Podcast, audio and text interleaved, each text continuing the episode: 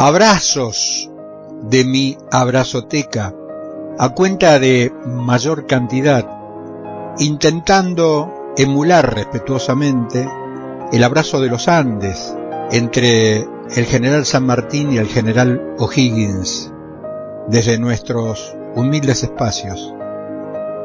Abrazos, martes, hora 13, por www.deoradio.com.ar, propiedad de Gustavo Eppel, y por nuestro sitio www.arturocavallo.com.ar.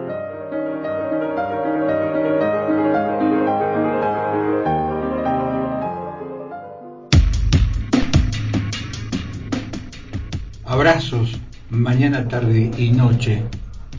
Y es muy grato abrazar a Cristina Magiolo con la, con la impronta que tiene esta directora jubilada como tal y autora de signos vitales. ¿Qué son los signos vitales para Cristina Magiolo? Hola Arturo, buenas tardes, ¿cómo estás? Acá, feliz de verte.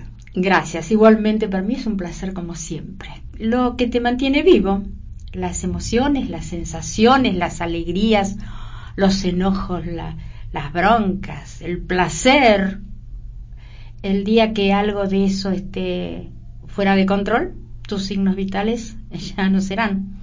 ¿Y el libro en cuanto al contenido, qué contiene o qué es Signos Vitales, Cristina Magiolo? Es Cristina Magiolo viviendo así, a flor de piel.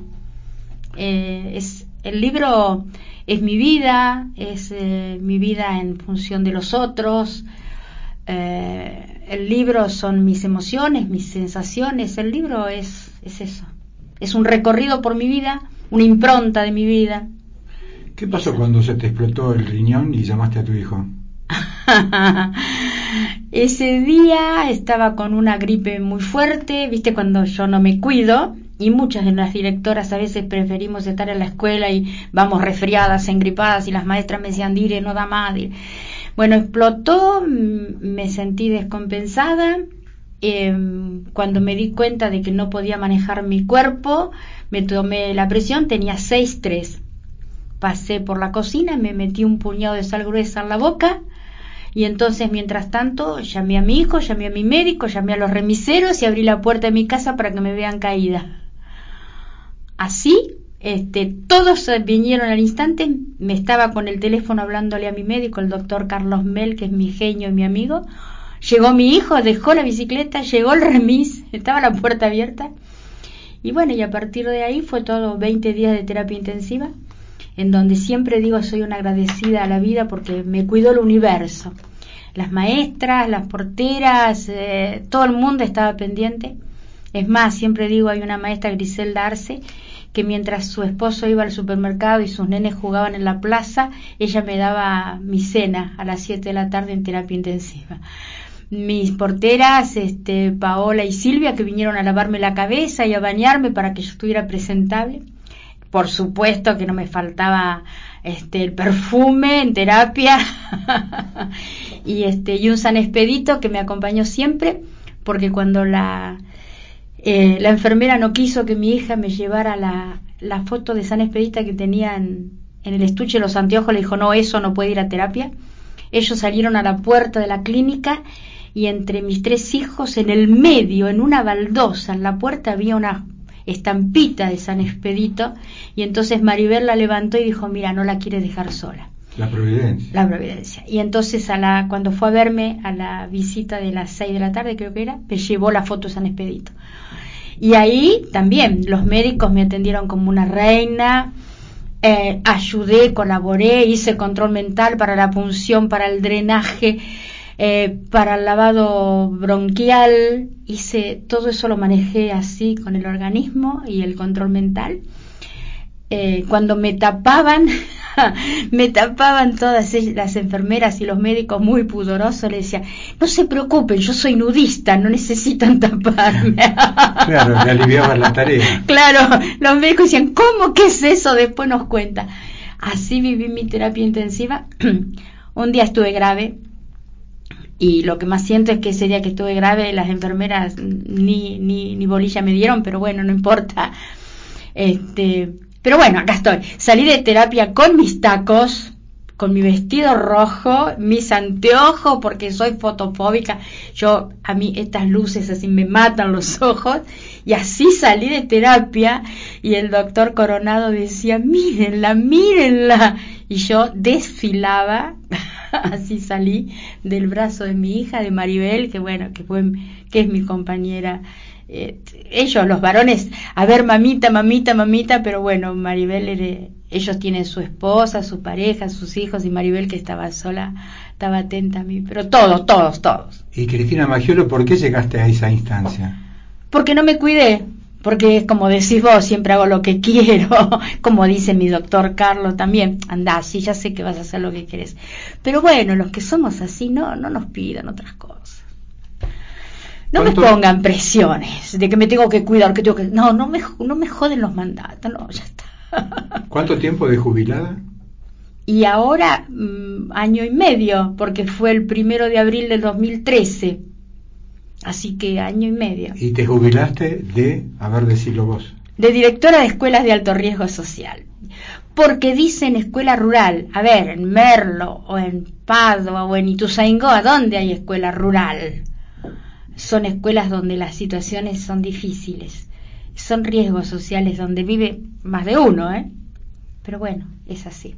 Además, eh, a tantos que nos deben estar viendo por veoradio.com.ar con repetición el sábado a la hora 10, como también los que nos escuchan por la M690 K24 en radio, la K de Quilates, con la anuencia de Tomás Enrico, Carlos Pampillón y el aporte técnico de los operadores Sebastián y Julio, de lunes a viernes a las 15, en mañana, tarde y noche también por Radio Sentidos, eh, www.radiosentidos.com.ar y de lunes a viernes por FM 91.9 Roteco Radio de General Rodríguez, provincia de Buenos Aires, eh, con el amparo de Jorge Luis Castañera y su familia. Eh, uno tiene debilidad por las llamadas escuelas rurales, eh, por las llamadas escuelas de alto riesgo. Sí. Sí. Porque muchas veces lo sistémico no los tiene en cuenta, ¿no? El, el sistema no los tiene en cuenta. Yo creo que el sistema lo tiene en cuenta, pero habemos, algunas, habemos papas, no, habemos algunas directoras y maestras que, que, sentimos que ahí es donde el abrazo del otro nos necesita y nosotros probablemente, eh, yo estaba en una escuela muy importante de Merlo donde eh, fui la directora de la Escuela 12 del Parque San Martín, gloriosa, amada, yo amo esa escuela y esa comunidad y me ha querido y me ha respetado. Cuando me fui de ahí y me fui a la Escuela 77 de Barrio Rivadavia, donde estuve 14 años, yo lo dije, todos me decían, ¿por qué me iba? Si era la Escuela 12 de calidad institucional, etcétera, etcétera porque yo necesitaba el abrazo, el mimo, yo necesitaba la yo necesitaba dar otra cosa más allá de una calidad educativa, de ser una señora directora, no, no, yo necesito... Imprevisible. Como directora. imprevisible como directora. Yo necesitaba otra cosa y eso lo encontré en el barrio Rivadavia, en la escuela 77, ¿no? Sentía mm. que mi misión era otra. Mi misión era otra. ¿Se sienten reconocidas las maestras en esa tarea casi marginal, Cristina Magiolo? Económicamente y por el sistema no, pero por las comunidades sí. Sí, sí, sí, por las comunidades totalmente. Tengo, a ver, cuando yo hablo de mis colegas, Elvira Frete, Sonia Digilio, Silvana D'Arcángelo, Miriam Ceballos, y así las directoras que estuvimos en esos barrios así, totalmente reconocidas y queridas por las comunidades. Vuelvo a insistir, por las comunidades. Es decir, el destinatario final del trabajo de Sí, totalmente, Sí, sí, totalmente. Encontrarnos en la calle con algún vago ahí a las un día bajando el 136 en los, a oscuras en Padua, dos y media de la mañana, yo vengo de bolichear, dos y media, sí, de estar con amigas o de cenar.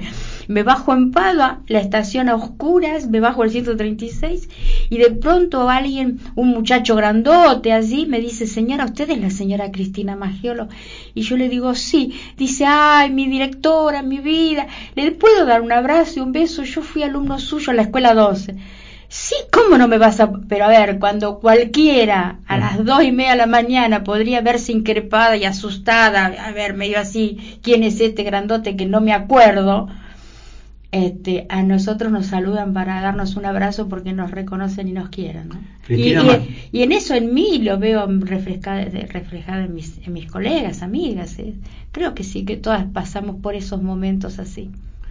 Recién le decías a Gustavo Eppel que vos tenés alumnos de qué edad? Hoy, 58 años. alumnos que tuviste vos. Claro, porque los tuve en el año 69 en quinto grado, yo tenía 18 y ellos tenían 10, 11. Así que yo ahora tengo 65, descuéntenle los años. Claro. Eh, sí, yo tengo.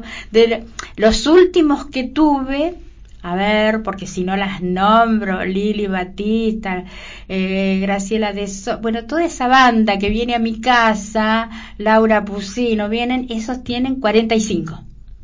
Esos son los últimos que tuve. No, tuve unos más un, un poquito tiempo después, porque ya en el año 84 pasé a ser secretaria, en el año 85 pasé a ser secretaria, en el año 86 vicedirectora y ya directora. Desde esa época pero mis últimos alumnos, este, Iván Sinkovi, que estuvo internado y que fui a verlo, yo tengo una relación muy, muy fluida con ellos, o Gabriela Coaglia y, Emiliano Díaz, yo tengo una relación de pares ahora. Claro. Eh, soy par, tienen ellos tienen 45, 49, 50, 54, ¿sí? Y yo soy par y me sigo relacionando con ellos no sé, porque por el amor, por el afecto, por lo que porque no se cortó el hilo del afecto. No, no se cortó, en mí no se cortó con ellos. Yo sigo, ellos vienen a casa, se prueban mis sombreros, hacemos asado, hacemos pati, comemos, con Emi, con Gaby, que, que estoy permanentemente en continuo con ellos. Este, no se cortó eso. Lo disfruto todavía, son signos vitales. Claro. Como esto también es televisión, estamos mostrando en cámara eh, signos vitales. ¿Cómo se consigue este libro, Cristina Magielo? Este libro es de venta personal y directa, la hago yo.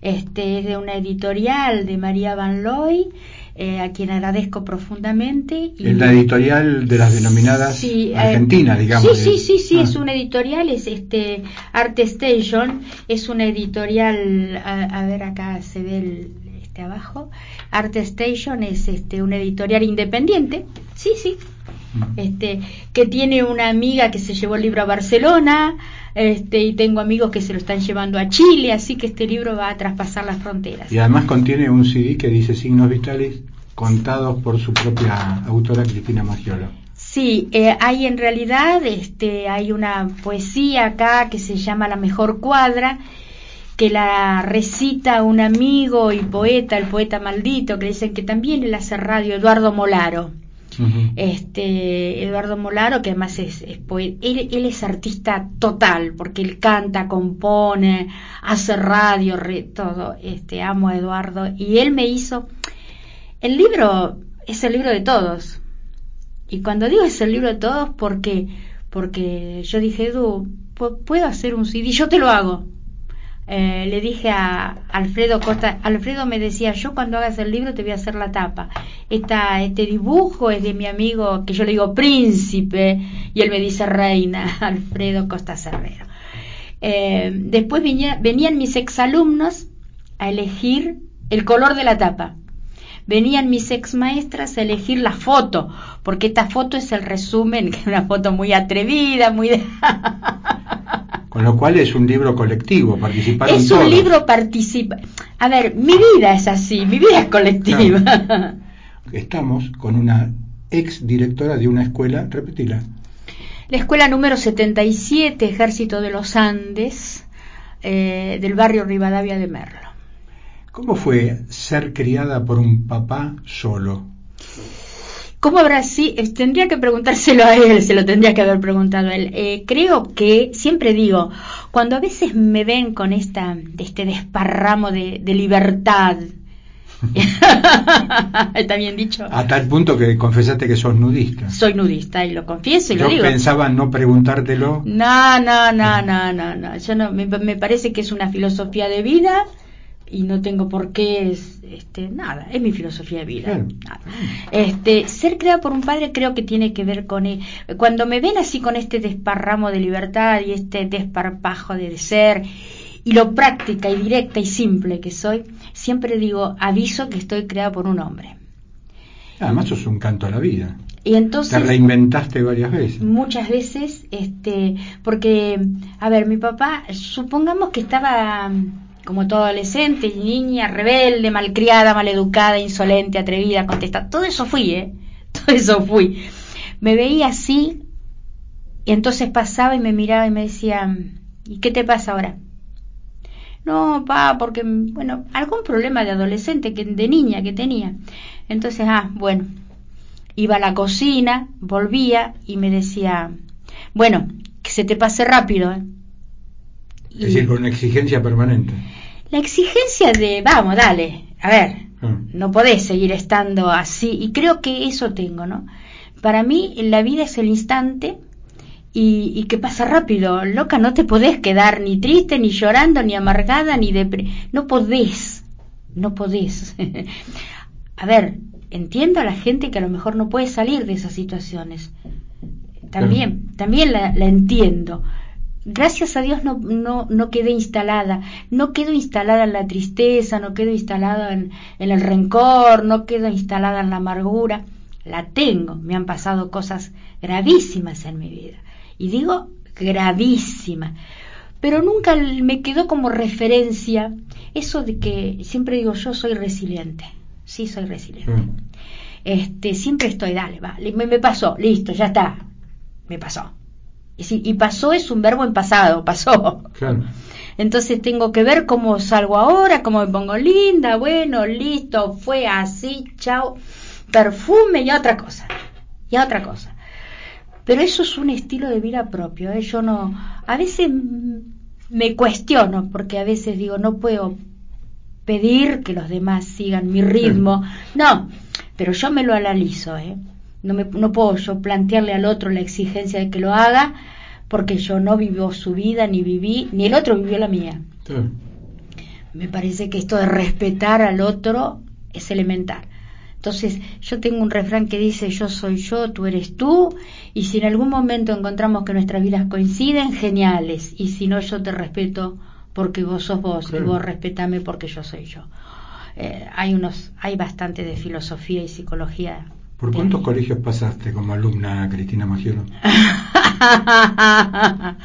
bueno, mi primera escuela de primer grado y primero superior fue en Zárate, en la escuela 23 de Zárate. Que esa escuela 23 de Zárate, que no me acuerdo en qué calle estaba, la escuela original había sido mi casa. No. La casa de mis abuelos, donde mi papá hizo su escuela primaria, en la calle, la escuela 23, vieja que le dicen, de Zárate está en la calle Paso y Andrade, que era la escuela, la casa de mis bisabuelos. Cuando hicieron la escuela nueva se mudó y yo fui a esa escuela.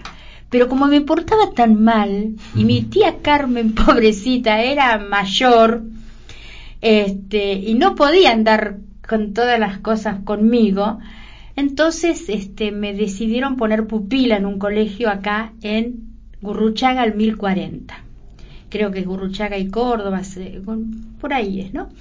Este, pero previo a eso pasé, eh, a ver, cuando me portaba mal me subía a un árbol y ahí me quedaba horas. Entonces me buscaban. Entonces decía, yo escuchaba los comentarios, mi tía Lide le decía, ay, ¿qué va a hacer esta chica? Va a matar a, mi, a la tía Carmen de un infarto. Hay que decirle a Guillermo que haga algo con esta chica. yo te escuché decir, bueno, gracias a Dios fui tan desobediente que nunca escuché los mandatos porque decían, esta chica no sé qué va a hacer de su vida. Y esta, bueno, esta chica, yo era esta chica para todo. Este, bueno, La después... díscola. Sí, sí, era la díscola, era, era la antisocial, no, no, no, le daba bola a nadie. Eh, ¿Cuándo empezaste a escribir, Cristina Magiolo? Mm, creo que desde siempre, no tengo noción. Pero bueno, a ver, pasé por esa escuela hasta cuarto grado, que me emborraché, en el libro está porque me emborraché. A ver, no me emborraché, por, sino la circunstancia se dio que tenía un par de unas botellas de cinzano, hago una celebración del Día de la Madre. Como yo no tengo madre, no tenía por qué estar en esa época, el concepto era distinto, no tenía por qué estar en las mesas con mis compañeras. Eh, entonces me mandaron a la cocina y en el pasaplatos estaban las botellas y yo le di un chupi a cada uno, le bajé el cogotito a todos y era sin sano, caliente y de traguito, santo, santa borrachera, ¿cierto? Después de ahí me fui bueno, eso a la, semana siguiente vino mi padre a visitarme y señor Magiolo, la nena, el año que viene a otra escuela, obvio. Este, mal ejemplo. Claro, además el estatus de un colegio madre de, las monjas de San José, ¿no es cierto? Porque siempre mi papá me puso en esos, estuve en esas escuelas.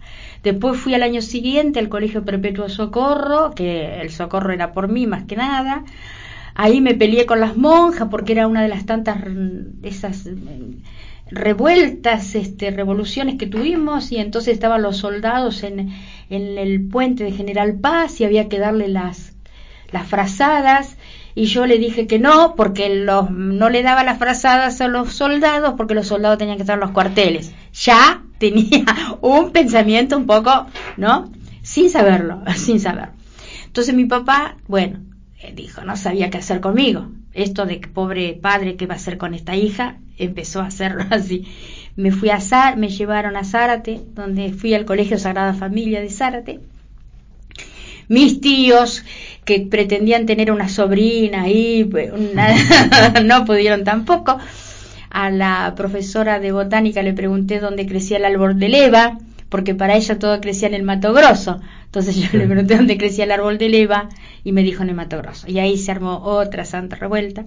Ya tenía 15 años, entonces le pedí a mi papá que me trajera pupila. Ya, ya, yo no soportaba la sociedad. La, la sociedad no me soportaba a mí, pero yo tampoco. Porque para pedir que me traigan pupila hay que estar medio a los 15 años, ¿no? Y me vine al María Auxiliadora de Soler y Rabiniani. Ahí también. Este, bueno, y ahí estuve, ahí me recibí de maestra ya tercero, cuarto y quinto año.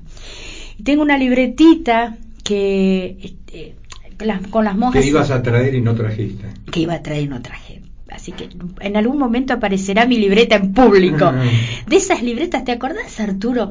Que eran de hule negro. Ah, sí. sí. Esa libretita yo la ponía en el bolsillo del guardapolvo y en la hora de la misa, ¿qué misa ni misa? Yo escribía y era las seis de la mañana. La misa eran seis y media de la mañana y yo escribía. Y entonces me habían dado como responsabilidad para que no me entretuviera escribiendo, tocar la campanita en el momento en que se levanta la Eucaristía, ¿viste? Bueno, de hecho que yo tenía la campanita ahí y una compañera me codió y yo toqué la campanita, creo que en el credo, creo en cualquier, en cualquier, otro, en ámbito. Cualquier otro ámbito. Y ahí la monja se dio cuenta que tenía. Esa libretita tiene fecha de inicio 2 de septiembre del 68. Mm. Y yo presento por primera vez mi libro en el Café Retiro el 3 de septiembre. Mira como que fui cerrando los círculos, ¿no? Increíble, ¿viste? Cuando uno dice el universo se, eh, se alinea de tal modo que todos tus puntos serán tal línea de tu vida, algo así. Bueno, eso fue así. Y hoy yo quiero nombrar a alguien que vos conociste seguramente, que fue el primero que leyó mis libros, porque su hija era mi compañera de banco, Carmen Leonor Barrera, la hija de Ulises Barrera. Sí, claro, trabajó, trabajamos juntos con Ulises Barrera en La Gallina Verde.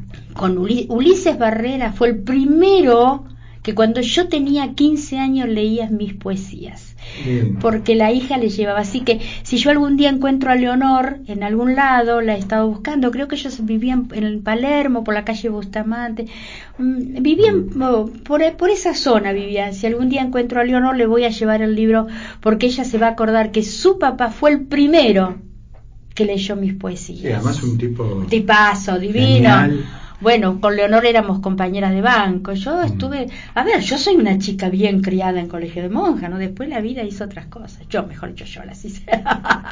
Esto es abrazos, abrazos. tarde y noche.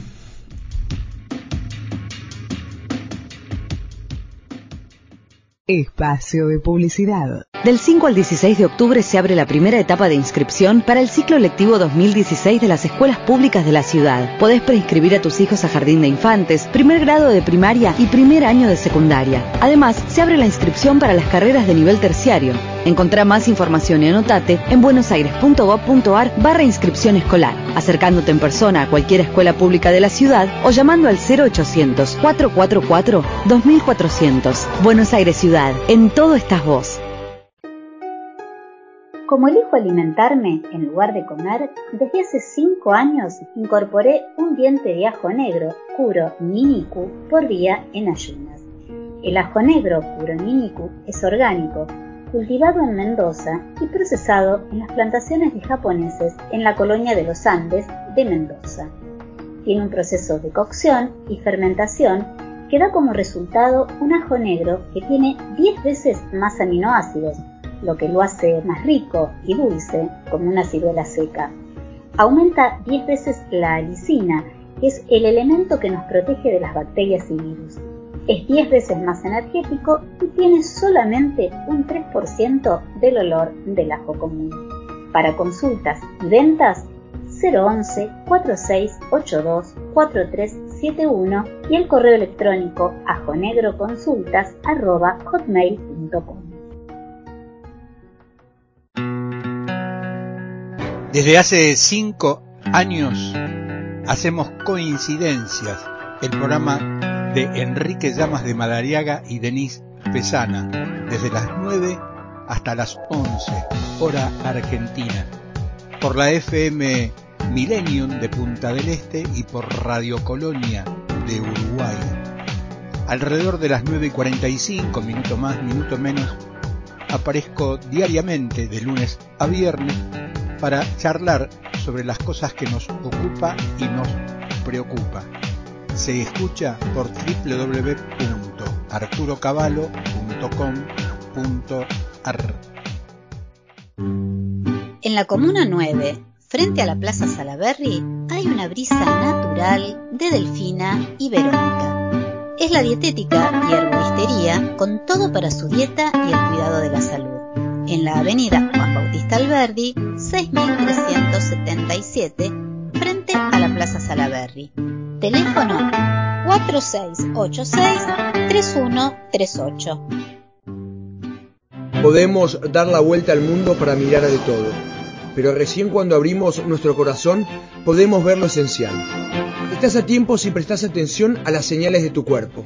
Si observas en tus manos o pies dedos blancos o azules, informate sobre una posible esclerodermia. Para más información, entra a www.esclerodermia.org.ar. La esperanza de un buen servicio en remis está en una agencia habilitada, Remises Esperanza, en Patrón 6361, en la Comuna 9, 0800 444 0807 4642 22 22 y 46430303. Atención empresas y mini Fin de espacio publicitario. Abrazos de mi abrazoteca a cuenta de mayor cantidad, intentando emular respetuosamente el abrazo de los Andes, entre el general San Martín y el general O'Higgins desde nuestros humildes espacios. Abrazos, martes, hora 13, por www.veoradio.com.ar, propiedad de Gustavo Eppel, y por nuestro sitio www.arturocavallo.com.ar.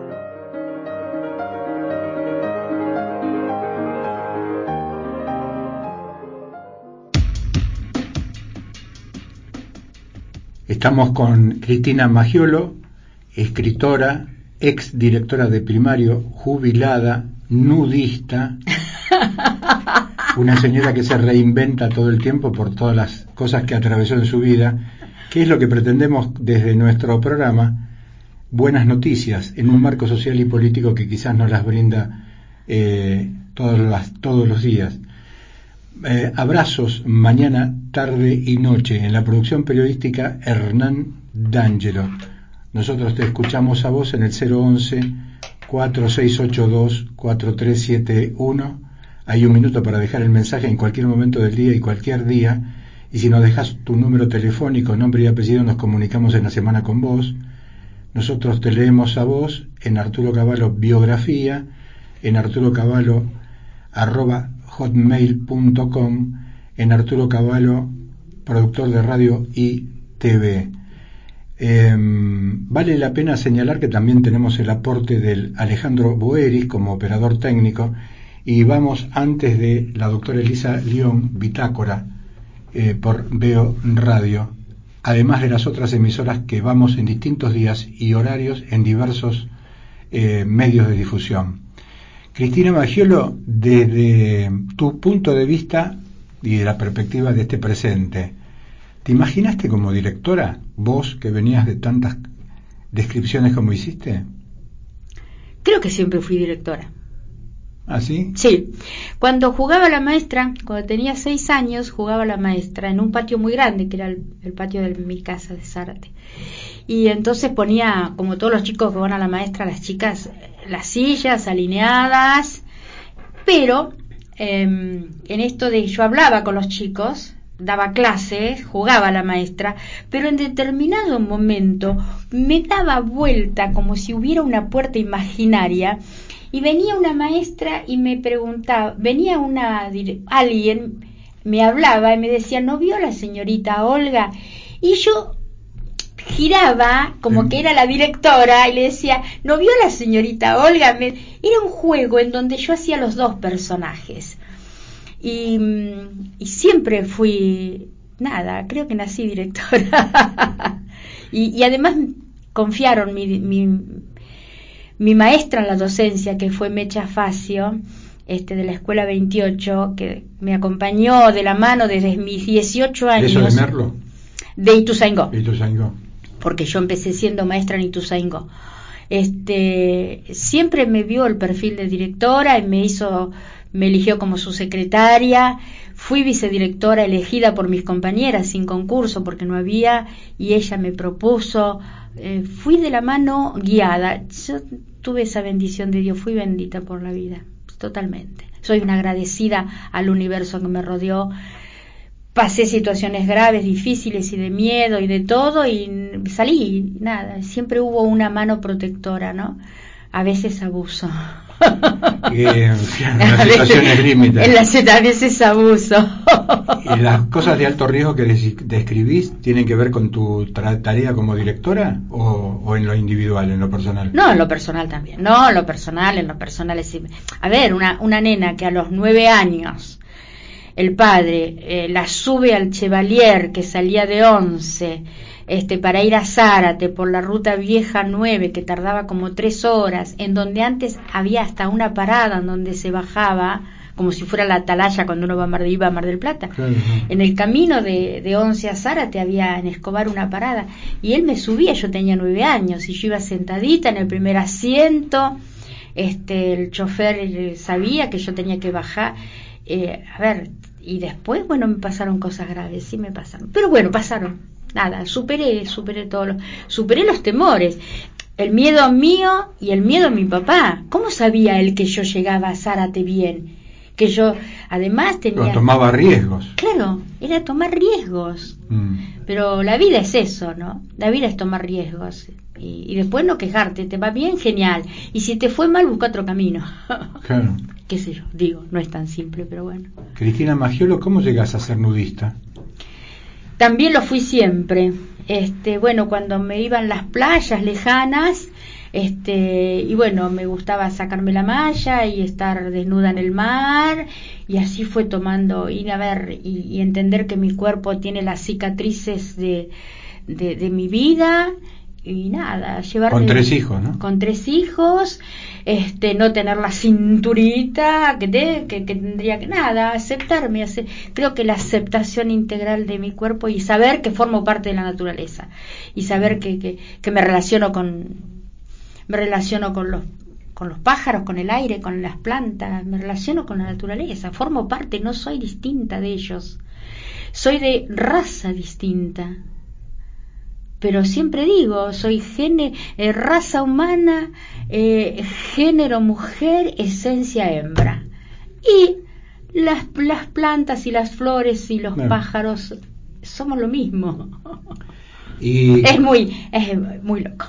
cómo se vivía eh, siendo directora de un colegio de alto riesgo y quizás algunos de tus participantes, maestras, colegas y demás, sabían de tu predilección por el nudismo, por ejemplo? Eh, una profesora cuando conté me dijo, me hubiera sido, me hubiera sido raro que no lo fuera. Ah, lo daba por sentado. Sí, Claro. sí. Mm. sí. No es grave, es hermoso. No, a- a- mi pregunta apunta precisamente No, a nadie le extraña lo que soy, ni cómo soy. Claro. Es decir, porque cuando uno vive tan suelta, el otro acepta. El tema es cuando uno es tan pacato, solemne, entonces, ¿cómo después otra? No, no. eh, yo creo que la aceptación del otro es eso, ¿no? Y también es, a lo mejor la facilidad mía de mostrarme, de... La libertad que, La vos- libertad. que vos ejercés desde siempre te dio mucho más plafón para ser directora de un colegio de alto riesgo. ¿O no? Y sí, y sí, Es totalmente. decir, te facilitó entender al próximo, al otro, como, Totalmente, como porque, pocos. porque lo acepté. Claro. acepté. A veces las otras madres me decían, Dile, usted tiene cada amiga. Bueno, es decir, nunca, ya acepté la libertad del otro, la libertad es eso. Y, Mm. y haber enmarcado en el respeto y el amor. Mm. Enmarcado en el respeto y el amor, el respeto al otro y el amor. ¿Entendés entonces que tu papá, Guillermo, hincha de Independiente? No, perdón, ¿No era perdón, no, no. Él era colorado, colorado, entonces era racista y yo nunca tuve un novio rubio. Ah, Cuanto más negro, en, mis novios tenían que ser negro, flaco y alto. Esos eran mis novios. Negro, flaco y alto. Y así fue el padre de mis hijos. Y así es mi hijo más chico idéntico. Negro, flaco y alto. Amo los morochos. Eh, peronista, peronista y yo no. Peronista de, de- de- de haber estado en la plaza, peronista de Perón y yo no.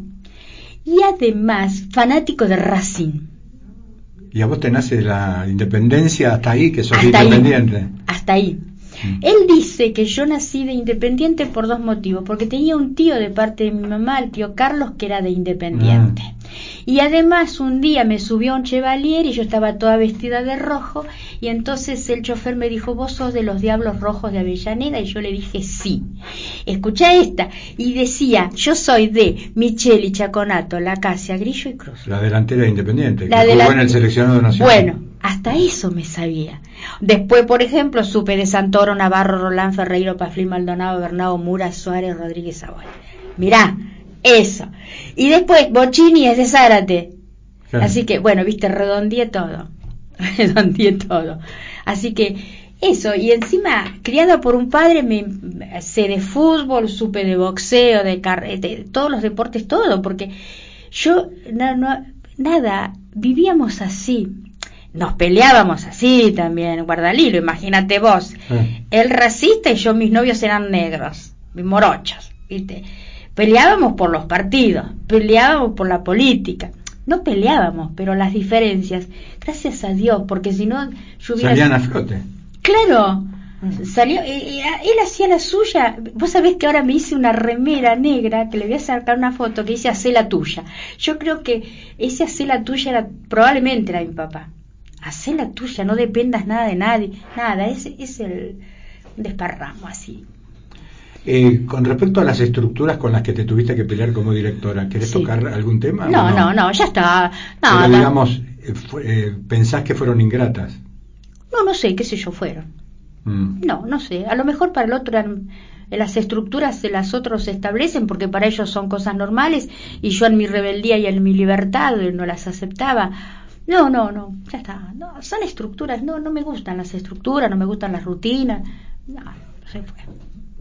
Eh, ¿Te entendieron de entrada los eh, papis de los alumnos en alto riesgo cuando te habían eh, de ejecutar como directora las cosas que llevabas a cabo? A veces sí, a veces no, pero creo que entendieron. También me pasó con los maestros, algunos no entendían porque en la escuela mía no se tocaba timbre y no se formaba. Para mí. Contalo eso, ¿cómo no se formaba? No, se entraba directamente al salón, se salía directamente del salón, se formaban, se juntaban. Vamos, salimos, salimos, chao, chao, lito, chao, besito todo, chao, chao. Este, y no se anda formando la vida. ¿Qué sé yo? No se anda formando la vida. Ojalá pudiéramos estar todos parados, tranquilos, uno detrás de otro, pero no es la fila de derecho. Ahora las maestras dejan la voz los últimos 15 minutos, cuando empiezan, nene, la mochila. Sí, no. Pues eso es una forma de pensamiento. Eh, al principio no lo entendían, después les salió lindo y después lo entendieron y nada. Pero creo que todo es, este, cada uno puede manejarlo a su modo. Eh, será que yo no, no soy de estructuras y entonces no entendía eso de andar formada. Eso vale señalarlo porque las estructuras están para cumplirlas. Pero un día hice un eh, un día hice un entrenamiento vivencial y dice, ¿para qué están hechos los reglamentos? Para ser rotos, dije yo. Lo primero, casi me cuelgan ese día. y, estaba cierto, en lo cierto. Estaba así, para mí sí, qué sé yo, pero son formas, ¿no? Eh, cuando vos decidís hacer todo a las 24 horas del día, ser vos, los costos los dejas de lado. Claro, obvio sacás lo, lo, favorable de todo eso. Yo siempre digo, si lo que hice hoy me, deja resto para mañana, genial. Y lo otro lo aparto, ¿viste? Cuando vas separando. Entonces, lo de hoy es genial para mañana, y lo de mañana será genial para pasado. Iré sumando, iré mm. sumando, no puedes andar restando en la vida. Y suma. Hoy en, en la eh, cuando iba a tomar el tren, se me acercó una señora para decirme cómo podía hacer para caminar con semejantes tacos tan rápido y derechito. Y así empecé una charla, y bueno, yo hice una amiga peruana, qué sé yo, yo sumo, yo sumo, Arturo. No, mm. no, cuando resto, resto para mis adentro y digo, descarta, chao, listo, fuiste bonito. fuiste bonito. eh, ¿Qué te llevó a hacer eh, signos vitales, el libro Signos Vitales?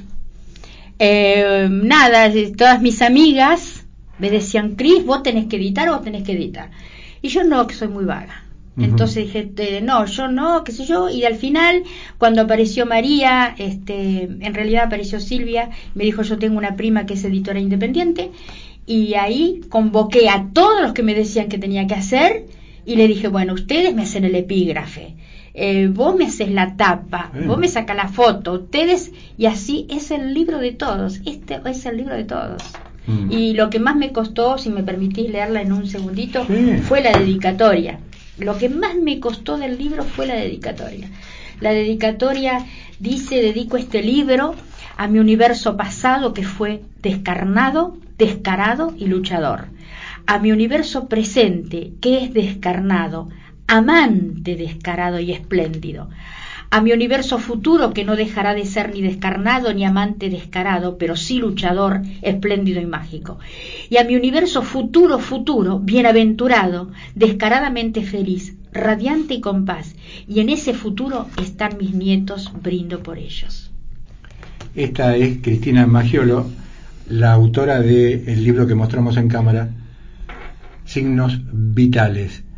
Esto también tiene que ver con el abrazo a todos aquellos que están en alto riesgo, que llevó a cabo como directora tantos años la autora de este libro, Cristina Magiolo. Esto lo titulamos Abrazos, mañana, tarde y noche, con el aporte técnico de Alejandro Boeris, esperando Bitácora, el programa de la doctora Elisa León.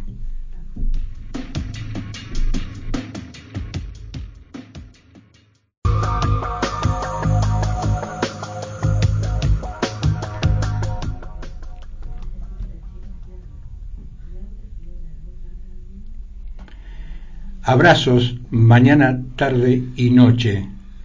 Eh, una vez emitido este programa, se repetirá el sábado hora 10 por beoradio.com.ar. Estará en nuestro archivo de nuestro sitio www.arturocavallo.com.ar.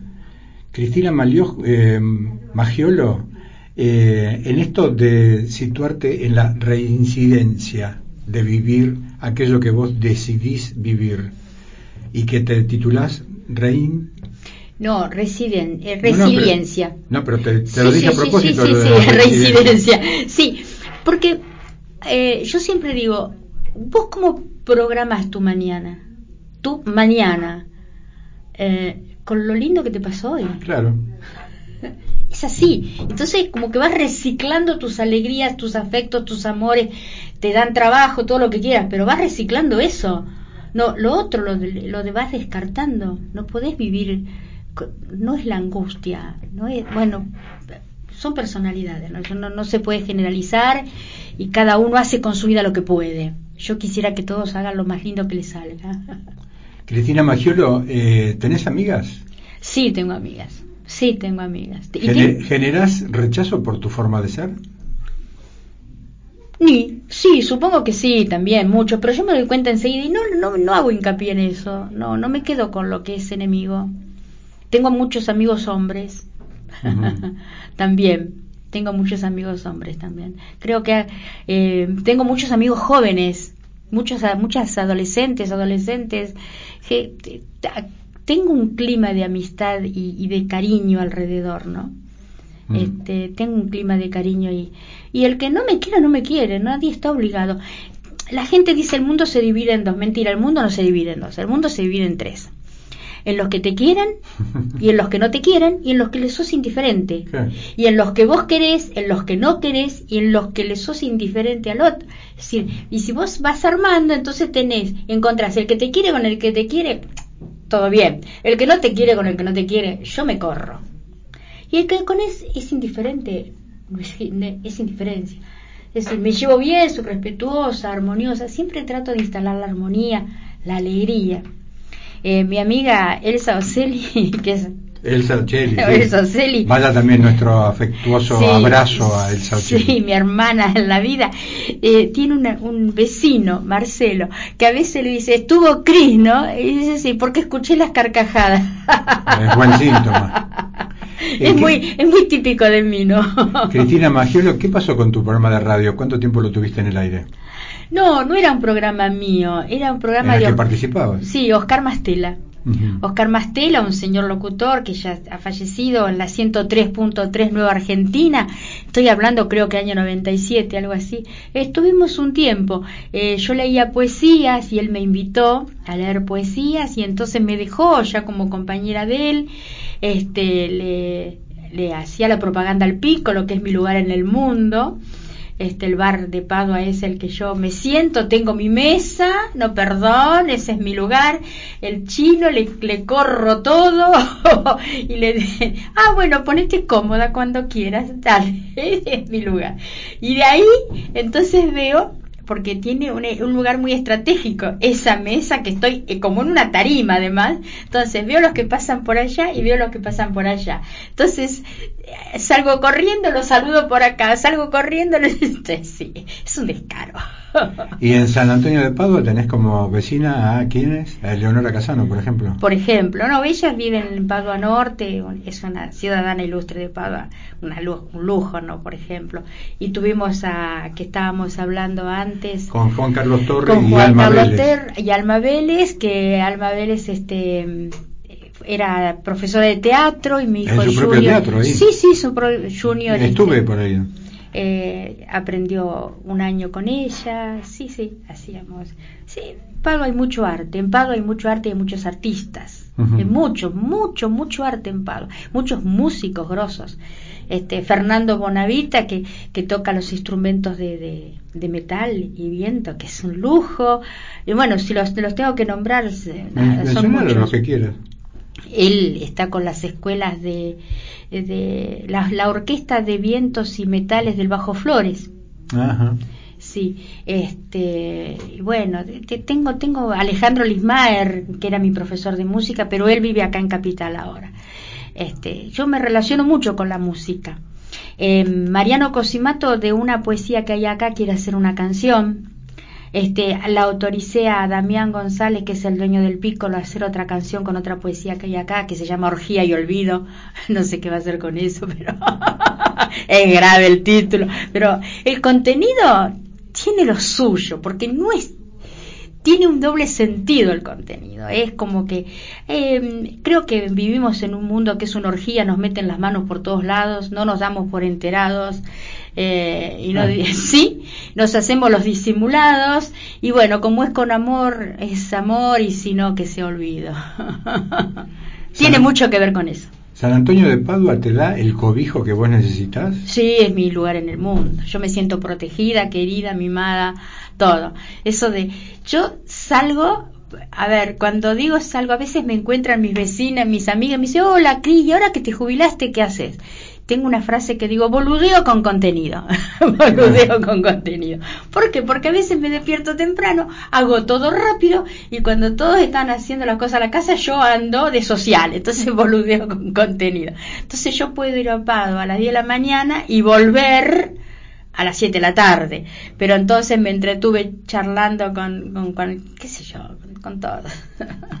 ¿Volviste a tu escuela que fuiste directora después de haber sido... Sí, volví varias veces. En la presentación del libro. En la presentación del libro el otro día me invitó la directora actual, que agradezco, Sandra Campos, eh, me invitó, este, estuvieron los niños, eh, creo que van a hacer un video, las fotos todavía no las subieron. Sí, eh, los auxiliares, los maestros, los padres, a ver, yo les decía a ellos, yo vengo acá y busco los abrazos, ¿no? Y eh, ¿a dónde voy? A donde me abrazan, donde me quieren, que eso es este así. Así que sí, volví a presentar mi libro y fue hermoso, momento mágico. Y ahora el, di, el, el viernes 30 voy a estar en la escuela media 10 con Cristina Fentanes, que es una profesora de arte, también una amiga, que me lleva a su escuela media para el cierre del proyecto de arte y lengua viva también con mi libro. Así que ando boludeando con contenido. muy bien. Y también pasa el reconocimiento a Elsa Ochelli que armó una asociación civil, ¿no?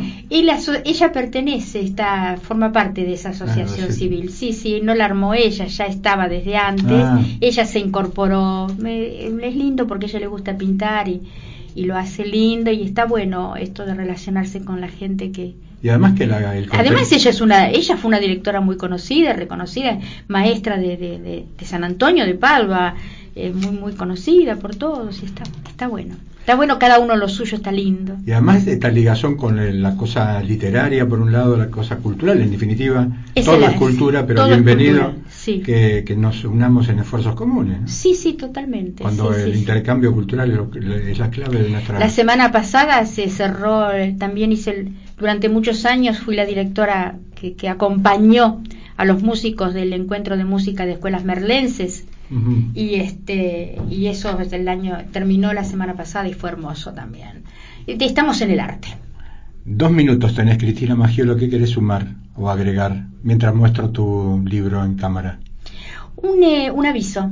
Sí, lo que quieras. Un aviso, principalmente para las mujeres. Se llama aviso. Ni el aire, ni el viento, ni el sol tienen dueño. Yo soy todo eso, y además mujer. Por eso te digo, mi hombre moreno, si quieres atarme, solo atame en sueños. Con la operación técnica de Alejandro Bueris, esperando a la doctora Elisa León en Bitácora, otra vez en el aire con aplausos en este abrazos que hacemos mañana, tarde y noche y aplausos para Cristina Magiolo en esta forma de encarar su vida.